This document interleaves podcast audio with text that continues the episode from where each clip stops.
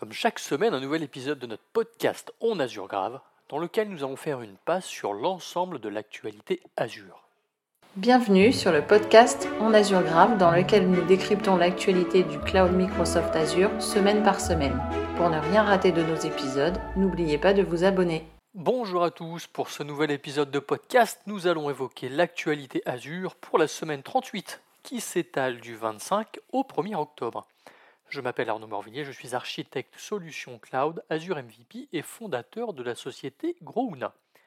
Au menu de cet épisode, nous allons aborder quatre sujets que sont les nouveautés de la semaine, les annonces en JA, les annonces en preview et nous terminerons par les annonces en décommission. Petit rappel, comme d'habitude, tout ce que nous allons aborder aujourd'hui est disponible sur les différents sites de Microsoft. Eh bien, débutons avec les nouvelles de la semaine. Et pour ceux qui n'avaient pas encore coché la date, sachez que l'événement Microsoft Ignite se déroulera du 14 au 17 novembre 2023. Et comme chaque année, l'idée est de rassembler des professionnels de la sécurité, des leaders et des experts en informatique qui pourront participer à de nombreuses opportunités d'apprentissage, de démonstration de produits et de discussion. D'ailleurs, une fois de plus, je pense que la sécurité sera à l'honneur de cette édition, surtout lorsque on est dans une période où on entend souvent les mots intelligence artificielle. L'événement débutera par des discours d'ouverture qu'on appelle des keynotes évidemment, euh, mettant en avant les avancées de Microsoft en matière de sécurité, notamment dans le domaine de l'IA. Il y aura également des sessions spécifiques pour les leaders de la sécurité abordant à la fois les opportunités et les risques liés à l'IA. Les participants auront l'occasion d'assister à huit sessions sur divers aspects de la sécurité, allant de la sécurité multi-cloud à la posture de sécurité des appareils connectés, en passant par la sécurité des données. Des experts seront présents, euh, des experts produits qui, feront des démonstrations approfondies pour aider les participants à tirer le meilleur parti des nouvelles fonctionnalités. En plus des sessions, il y aura des discussions interactives pour poser des questions et résoudre des problèmes liés à la sécurité. Les démonstrations en direct permettront également de découvrir les nouvelles fonctionnalités des produits Microsoft Security. Pour ceux qui souhaitent approfondir leurs compétences, des sessions de formation pratique seront évidemment disponibles, couvrant divers aspects de la sécurité tels que la protection des données et la gestion des menaces. Et pour ceux qui n'auront pas la chance de s'y rendre, il vous sera toujours possible de suivre en direct certaines sessions de l'événement. Vous connaissez sans doute ce qu'on appelle le Edge Computing. Cela consiste simplement à traiter les données au plus près de leur source et ainsi éviter de les envoyer vers un data center pour réduire à la fois la latence et améliorer les performances des applications dites distribuées. Microsoft propose d'ailleurs différents services pour accompagner ses clients dans cette stratégie. Eh bien, sachez que pour monter ces différents services, Microsoft a noué de nombreux partenariats collaboratifs. Avec un monde actuel en pleine évolution en raison de divers facteurs tels que la pandémie de Covid-19, le climat financier fluctuant et l'introduction de technologies transformantes telles que l'IA, les entreprises cherchent forcément toujours à innover et à tirer parti de la technologie pour rester compétitive et résiliente. Par exemple, les fabricants automobiles, ont dû adapter leurs usines pour s'adapter aux perturbations mondiales de la chaîne d'approvisionnement euh, des produits en utilisant des données en temps réel. Il faut donc plus que jamais prendre de bonnes décisions dans ce contexte. Les entreprises ont d'ailleurs besoin de l'agilité native du cloud pour exploiter les données et obtenir des informations précises, quel que soit l'endroit où elle se trouve, que ce soit dans le cloud, dans les centres de données traditionnels ou sur des sites euh, de bord comme les usines. La collaboration de Microsoft avec des partenaires d'infrastructures tels que Dell Technologies et Lenovo pour fournir des solutions matérielles, logicielles et le cloud fiable et sécurisé de la plus petite installation distribuée au plus grand bureau. L'intégration transparente de ces composants est essentielle pour offrir des solutions fiables et faciles à gérer.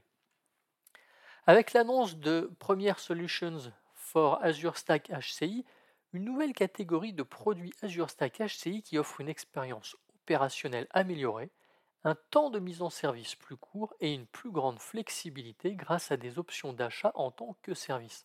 Ces solutions sont développées en collaboration avec des partenaires de premier plan et visent à simplifier la gestion de l'infrastructure et des, données pour ces nombreux clients. Voilà, on peut débuter les annonces en JA avec Azure Function, où l'équipe produit nous propose pour débuter le modèle de programmation en version 4 qui prend en charge Node.js. Ainsi, vous allez bénéficier d'une structure de dossier flexible qui vous permet par exemple d'organiser les déclencheurs d'une manière logique pour votre application de fonction, de configurer des triggers simplifiés qui offrent la possibilité de définir des fonctions dans votre code, mais aussi une prise en charge d'IntelliSense pour JavaScript et avec des améliorations d'IntelliSense pour TypeScript. Mais l'équipe produit Azure Functions ne s'est pas arrêtée là, puisqu'elle annonce également le support de Python version 3.11 avec son lot de nouveautés et d'améliorations. Côté Azure Container Registry, une nouvelle fonctionnalité, à savoir le cache d'artefacts, vous permet de mettre en cache des images conteneurs à partir de référentiels qu'ils soient publics ou privés. En gros, vous allez pouvoir mettre en cache des images provenant de repositories privés ou publics comme ceux de Docker, GitHub, Kubernetes par exemple. Microsoft annonce des opérations d'extraction plus fiables. Pour créer une nouvelle règle de cache, c'est plutôt simple. Il vous suffit de donner un nom à votre règle, sélectionner le nom du registre source, spécifier le chemin de votre registre et enfin le, nom du chemin qui sera stocké dans conteneur registry. À voir si ça fait vraiment gagner du temps comme euh, le mentionne Microsoft. Le service Azure Container Apps est maintenant disponible en Chine au travers de la région China North 3. À vous de jouer si vous avez des workloads dans cette région. Le service AKS n'est pas en reste non plus puisque le module complémentaire Vertical Pod Autoscaling VPA, est désormais généralement disponible. Alors Vertical Pod Autoscaling est un projet open source Kubernetes qui vise à vous aider à dimensionner correctement vos charges de travail en définissant des demandes de ressources et des limites pour les conteneurs de vos pods en fonction de l'utilisation passée, euh, garantissant ainsi une stabilité, une rentabilité et une utilisation améliorée du cluster pour vos charges de travail. On continue avec AKS et un service dont on vous avait parlé il y a quelques semaines, à savoir AKS Image Cleaner. Alors l'idée toute simple derrière cette nouvelle fonctionnalité est de supprimer automatiquement les images inutilisées et vulnérables de vos nœuds AKS. On va pas se mentir, euh, il est vrai qu'on supprime rarement les anciennes images que l'on n'utilise plus, qui peuvent en outre contenir des vulnérabilités, ce qui peut créer des problèmes de sécurité. Petite limitation tout de même qui est à noter, c'est que pour le moment, il n'est pas pris euh, en charge les nœuds Windows et les nœuds virtuels AKS. Après, si vous avez le temps et que vous ne savez pas quoi faire de vos journées, vous avez toujours la possibilité de supprimer vos images à la main. Hein. La prise en charge des tables dédiées euh, pour les journaux de diagnostic AKS débarque. En fait, cette nouvelle fonctionnalité facilite et accélère l'interrogation de vos journaux tout en optimisant les coûts et en améliorant les performances des requêtes. Vous pouvez envoyer vos journaux de diagnostic AKS vers des tables spécifiques aux ressources dans Log Analytics, ce qui vous permet de profiter de schémas dédiés prenant en charge le plan Basic Log. Ce plan offre des coûts d'ingestion de données et des périodes de conservation réduits afin que vous puissiez économiser euh, des coûts tout en obtenant les informations dont vous avez besoin. Terminons avec AKS avec la fonctionnalité Node Image qui fournit un canal exclusif pour contrôler les mises à jour de sécurité du système d'exploitation pour vos nœuds. Grâce à cette fonctionnalité, vous disposez d'une stratégie flexible et personnalisée pour les mises à jour de sécurité euh, au niveau de votre nœud et d'un plan distinct pour les mises à niveau automatique de la version Kubernetes au niveau du cluster. Alors, comment ça fonctionne concrètement? En fait, AKS met à jour les nœuds avec un disque dur virtuel récemment corrigé contenant des correctifs de sécurité et des correctifs de bugs chaque semaine. Aucun coût de disque dur virtuel supplémentaire n'est euh, à prévoir si cette option est choisie. Si vous utilisez ce canal, les mises à niveau sans assistance de Linux sont désactivées par défaut, donc c'est bien à noter. L'équipe produit Azure Cosmos DB annonce le partitionnement personnalisé dans Azure Synapse Link pour Azure Cosmos DB. Ce dernier vous permet de partitionner des données de magasins analytiques sur des champs couramment utilisés comme les filtres dans des requêtes analytiques, ce qui va améliorer les performances de vos requêtes. Petite précision qui semble évidente, mais les comptes Azure Cosmos DB doivent avoir Azure Synapse Link activé pour tirer parti de ce partitionnement personnalisé. Deux nouveautés débarquent sur euh, Azure SQL Managed Instance. La première est le doublement du log rate qui passe désormais à 192 mégas par seconde. Alors pour ceux qui se posent la question de ce qu'est euh, log rate, c'est simplement la vitesse à laquelle les logs des transactions sont générés et écrits dans le fichier de, fichier de journal de transaction. Cela apporte de meilleures performances globales de votre instance SQL. Et la seconde annonce, chouette euh, car elle permet de restaurer des bases de données dont les backups sont stockés directement dans des buckets S3 de Amazon. Pour fournir cette intégration, Azure SQL Managed Instance est enrichi d'un nouveau connecteur S3 qui utilise l'API REST S3 pour se connecter au stockage AWS S3. Je mettrai en commentaire un lien expliquant comment restaurer depuis Transact SQL ou depuis SSMS. Encore un service qui fait son petit bonhomme de chemin, à savoir Azure Load Testing, qui est disponible dans de nouvelles régions comme Southwest Asia, Canada central, Germany West Central et Central India. Alors l'année dernière, à peu près à la même époque, nous parlions de Microsoft qui avait décidé de prendre des mesures de sécurité quant à la notion de domain fronting. Alors pour rappel, le domain fronting est une technique qui permet entre autres de contourner la censure d'Internet en dissimulant la véritable destination d'une connexion. Eh bien, l'équipe produit vient d'annoncer que le domaine fronting qui avait été bloqué sur les nouvelles ressources créées depuis novembre 2022 sur Azure Front Door et Azure CDN l'est évidemment toujours, mais dorénavant, au lieu de bloquer une requête lorsque l'extension TLS SNI et l'entête d'hôte ne correspondent pas, Azure Front Door autorisera la non-concordance si les deux valeurs sont ajoutées en tant que domaine dans le même abonnement Azure. Cette évolution concerne l'ensemble des niveaux de Azure Front Door que sont les classiques, standard et premium, ainsi que Azure CDN standard. Continuons avec le service Gateway Load Balancer qui supporte désormais le protocole IPv6 en plus du protocole IPv4. Avec cette prise en charge, vous pouvez désormais ajouter des adresses IP frontales IPv6 et des pools backend à Gateway Load Balancer. Et ainsi, les flux de trafic Internet IPv6 entrant et sortant peuvent désormais être acheminés via Gateway Load Balancer.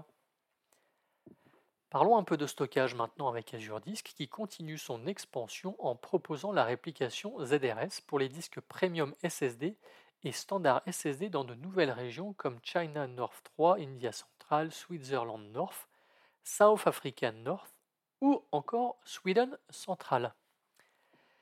L'équipe produit App Service étant la prise en charge de Python version 3.8 jusqu'en octobre 2024, ce qui vous laisse un répit supplémentaire. Et ce n'est pas tout, puisqu'elle en profite également pour étendre la prise en charge de PHP 8.1 jusqu'au 25 novembre 2024. Évidemment, pour éviter tout souci passé ces dates, le mieux est encore de migrer vos applications vers une version plus récente.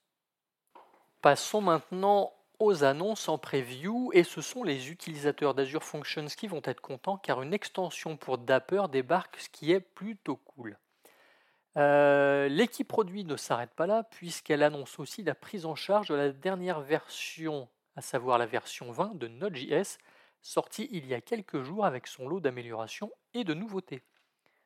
Côté AKS, c'est la dernière version euh, de Kubernetes, la version 1.28, qui fait son apparition.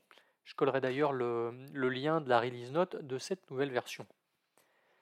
Les utilisateurs de Azure Cache for Redis Enterprise vont être contents car trois nouvelles tailles de cache sont disponibles, à savoir E5, E200 et E400. Alors E5 est la plus petite offre, offrant un prix inférieur pour démarrer avec le niveau Enterprise. Quant aux offres E200 et E400, elles proposent des options encore plus larges avec respectivement des tailles de mémoire de 200 Go et de 400 Go. Une nouvelle fonctionnalité débarque sur Azure Database for MySQL, à savoir Flexible Maintenance. Cette dernière vous offre davantage de contrôle sur le moment où la maintenance a lieu, facilitant ainsi des opérations plus fluides et une plus grande flexibilité.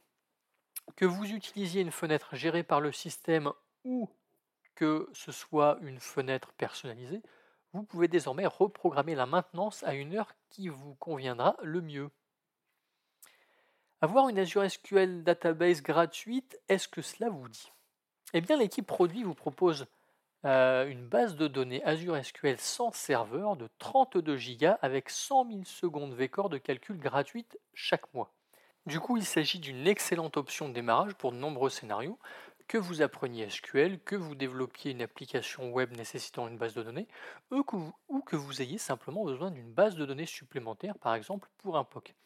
Cette nouvelle offre est disponible pour type d'abonnement Azure et en plus votre montant gratuit sera renouvelé chaque mois. Si ce n'est pas un cadeau, je ne m'y connais pas. Après avoir été réservé pour la private preview, Azure API Center débarque en public preview. L'idée est de proposer un nouveau service Azure qui fait partie de la plateforme Azure API Management. Il s'agit en fait d'un hub central où vous allez pouvoir facilement suivre toutes vos API à l'échelle de l'entreprise, les rendant facilement détectables, réutilisables gérable.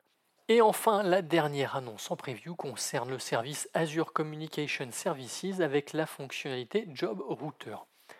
Cette fonctionnalité va agir comme un entremetteur mettant en file d'attente et en dirigeant intelligemment les, oh, les communications clientes entrantes vers le point de contact le plus approprié dans une entreprise. En fait, il va se baser sur plusieurs paramètres comme des règles, des politiques prédéfinies afin de garantir que chaque demande est dirigée vers la ressource la plus appropriée. Plusieurs règles de routage sont possibles, comme du routage basé sur la priorité, sur la source, sur un pourcentage, ou bien un mode round robin tout simple. Bref, vous pourrez faire à peu près tout ce que vous souhaitez. Passons maintenant aux décommissions et je vous conseille de vous asseoir confortablement parce qu'il y en a un paquet. La première concerne le service AI Services Personalizer qui sera retiré le 1er octobre 2026. Passé cette date, vous pourrez continuer à utiliser vos services existants, mais plus aucun support ne sera assuré. Malheureusement, Microsoft n'évoque pas vraiment de remplaçant, je vous conseille donc de vous rapprocher du support si vous avez des questions. Même punition pour le service AI Services Anomaly Detector qui sera également retiré le 1er octobre sans mentionner de solution alternative, tout comme le service AI Services Metrics Advisor qui sera également retiré à la même date, à savoir le 1er octobre 2026. Petite évolution autour du service Azure AI Translator où l'équipe produit a décidé de retirer les instances de tarification avec remise sur les volumes S2 et S4 au 1er octobre 2026. De plus, à partir du 1er septembre 2026, il ne sera plus possible de passer d'instances S1 aux instances S2 et S4. À la place, Microsoft propose des instances avec un niveau d'engagement qui permettent aussi de bénéficier de réductions. Je vous mettrai un lien sur ce sujet. Gros ménage en perspective pour Azure Computer Vision où l'équipe produit a décidé au 13 septembre 2026 de supprimer les API en V1, V2, V2.1, V3 et V3.1. Vous aurez évidemment la possibilité de migrer vers la version 3.2 de l'API Azure Computer Vision, mais plus que cela, Microsoft encourage à migrer vers l'API Image Analysis en version 4 disponible dans Azure AI Vision. Attention tout de même car cette API est actuellement en preview. Parlons maintenant de Azure Batch qui est touché par de nombreuses décommissions. La première concerne les images OS qui ne seront plus prises en charge à partir du 9 janvier 2024. Il ne supportera plus Microsoft Windows Server 2008 R2. Et à partir du 30 juin 2024, ce sont de nombreux OS Linux qui se basent sur CentOS comme OpenLogic, CentOS, CentOS HPC, Oracle, Linux ou encore Red Hat euh, RHEL. Euh, L'API de métrique d'utilisation de la liste de pools Azure Batch plus connue sous le nom Azure Batch Pool List. Euh, alors, Azure Batch Pool List Usage Metrics API sera supprimé le 30 septembre 2024. Pas d'alternative recommandée par Microsoft. Autour des extensions Azure Batch CLI qui seront retirées le 30 septembre 2024,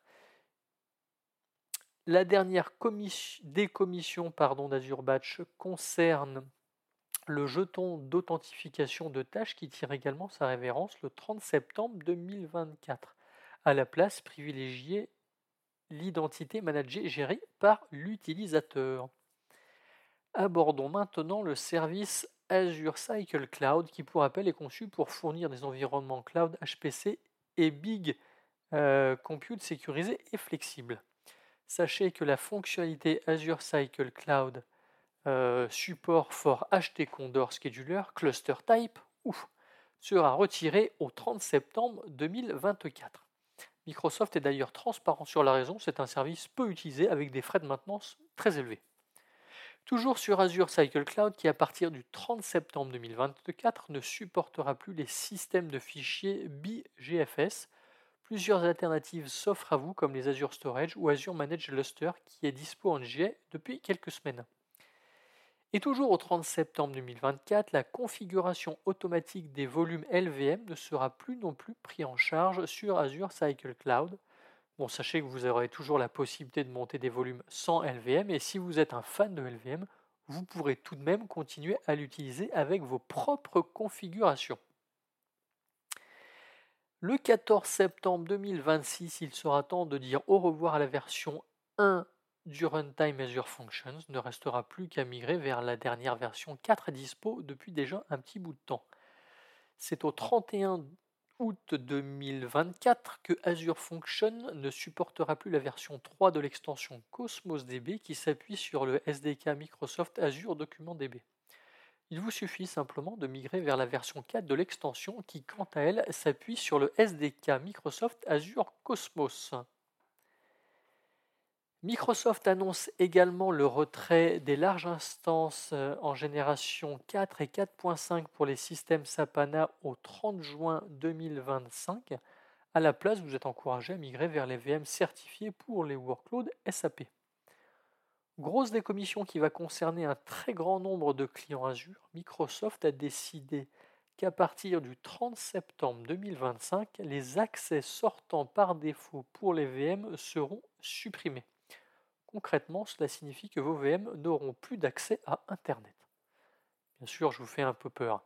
Mais à partir de cette date, en tout cas, vous allez devoir gérer vous-même euh, le trafic sortant de vos VM. Alors ça peut être soit au travers d'une gateway NAT, d'un load balancer ou simplement via l'association d'une IP publique à votre VM, par exemple. Bref, cela, cela risque de faire un peu de boulot pour certains. L'équipe Azure Container Registry a décidé de ne plus supporter l'API 2017-03-01-GA qui n'est pas nouvelle vu son nom d'ailleurs. Je mettrai en commentaire un lien qui liste l'ensemble des API disponibles pour ACR avec le retrait annoncé de la part euh, d'Oracle de la version 5.7 au 31 octobre 2023, donc à la fin de ce mois-ci en fait, Microsoft a décidé de jouer les prolongations et continuera euh, à supporter MySQL 5.7 jusqu'en septembre 2024. Évidemment, l'idée étant de vous laisser le temps de migrer vers une, euh, version plus récente de MySQL et une version supportée. Hein. et pourquoi pas MySQL version 8. Continuons avec le service euh, API Azure FHIR qui sera supprimé le 30 septembre 2026. À la place, il vous faudra utiliser le service FHIR disponible dans Azure Health Data Services. Toujours sur FHIR où la fonctionnalité Proxy Smart sera supprimée le 21 septembre 2026. Mais ne vous inquiétez pas, à la place, vous pourrez toujours compter sur la version améliorée de Smart sur FHIR. Cette dernière offre des fonctionnalités supplémentaires par rapport au proxy Smart sur FIR. Côté Azure Monitor maintenant, où l'API GetAlert Smart, Group sera supprimée le 30 septembre 2026. Même punition pour l'API GetAlert Summary qui sera également supprimée au 30 septembre 2026. Dans Azure Monitor Container Insight maintenant, où la table Container Log disparaîtra le 30 septembre 2026, et vous devrez passer à la table Container Log V2 qui offre toutes les fonctionnalités de la V1, mais ce n'est pas tout, car il propose également la, la compatibilité pardon, avec le niveau tarifaire des journaux de base, les métadonnées supplémentaires des pods et des conteneurs pour des requêtes plus faciles, ou encore la prise en charge des entrées de journal multiligne. Et la dernière annonce côté Azure Monitor est le retrait de la prise en charge de OpenCensus le 30 septembre 2024 au profit de Azure Monitor OpenTelemetry Python Distro qui offre des fonctionnalités supplémentaires. Euh, le service Azure Communication Services Network Traversal, plus communément appelé TURN, qui fournit des jetons d'authentification, sera retiré le 31 mars 2024. Aucun remplaçant n'est annoncé côté Azure. Microsoft vous encourage même à passer par un service tiers pour assurer l'authentification. Ça, c'est quand même étonnant. Côté stockage maintenant, et plus particulièrement sur Azure Storage, l'équipe produit annonce pour le 13 septembre 2024 le retrait des anciennes bibliothèques clients Java. Alors pour ne pas être impacté, une fois la date passée, il vous suffit simplement de passer vers sur les nouvelles bibliothèques. Idem pour les, anciennes bibliothèques euh, clients Android qui seront également retirées au 13 septembre 2024. Même chose, passer vers les nouvelles bibliothèques. La version classique de Azure Virtual Desktop prendra également sa retraite au 30 septembre 2026, mais il n'y a pas à s'inquiéter, puisque la nouvelle version de Azure Virtual Desktop est encore mieux et propose des fonctionnalités que la version classique ne proposait pas, comme les déploiements via Azure ARM, une gestion unifiée des ressources, un réseau et une sécurité améliorée, ou encore des fonctionnalités de mise à l'échelle et d'automatisation. Encore un autre service qui disparaîtra le 15 mars 2024, faute d'avoir trouvé son public, c'est Azure Internet Analyzer. Alors l'idée séduisante pourtant était de tirer des enseignements des données de vos utilisateurs, accompagnés d'analyses de Microsoft pour mieux comprendre et optimiser votre architecture réseau. Tant pis, les équipes passeront à un autre projet. Depuis le temps qu'on vous bassine pour migrer sur la version 3 de App Service Environnement et après l'avoir déjà annoncé en 2021, Microsoft réitère son intention de retirer ASE V1 et V2 au 31 août 2024. Une fois de plus, je mettrai un lien pour vous accompagner dans votre migration, mais c'est promis, c'est la dernière fois. Et nous terminons les décommissions de cet épisode avec le retrait de la version 1 du SDK Azure Maps Web Map Controls au 19 septembre 2026. Il vous suffit à la place de migrer vers la version 3 du SDK dont je mettrai le lien pour ceux qui sont intéressés. Voilà, euh, notre épisode se termine. Merci de nous avoir suivis. N'hésitez pas à vous abonner et à partager. Pour ma part, je vous donne rendez-vous la semaine prochaine pour un nouvel épisode. Excellente journée à vous.